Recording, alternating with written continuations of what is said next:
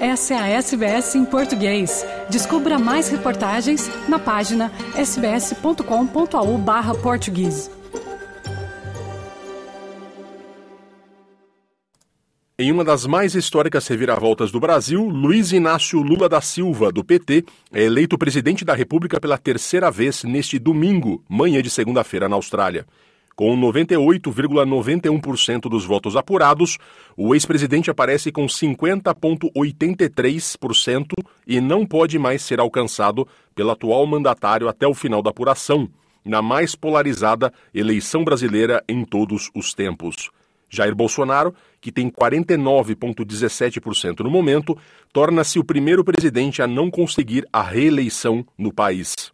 Lula governou o Brasil entre 2003 e 2010, quando deixou o governo com a popularidade mais alta da história, com acima de 80% de aprovação popular. Em 2010, Lula recebeu o prêmio Campeão do Mundo na Batalha contra a Fome das Nações Unidas, a ONU, por ter, segundo a entidade, comandado o governo em que 93% das crianças e 83% dos adultos brasileiros passaram a fazer três refeições por dia, fato até então inédito. Seu governo também foi marcado por inúmeras denúncias de corrupção que culminaram na Operação Lava Jato.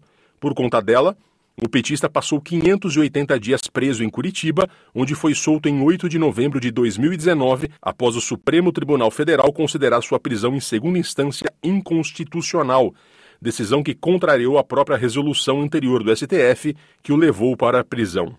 Lula sempre alegou ser inocente e que descobriu os escândalos de corrupção pelos jornais. A campanha do petista foi marcada pelo discurso de união pela democracia, combate à fome e previsibilidade econômica, tendo como vice o seu ex-adversário Geraldo Alckmin, nome histórico do PSDB e hoje no PSB e apoio de políticos de diferentes matizes ideológicas, como Guilherme Boulos, do PSOL, e Simone Tebet, do MDB, que terminou o primeiro turno na terceira posição.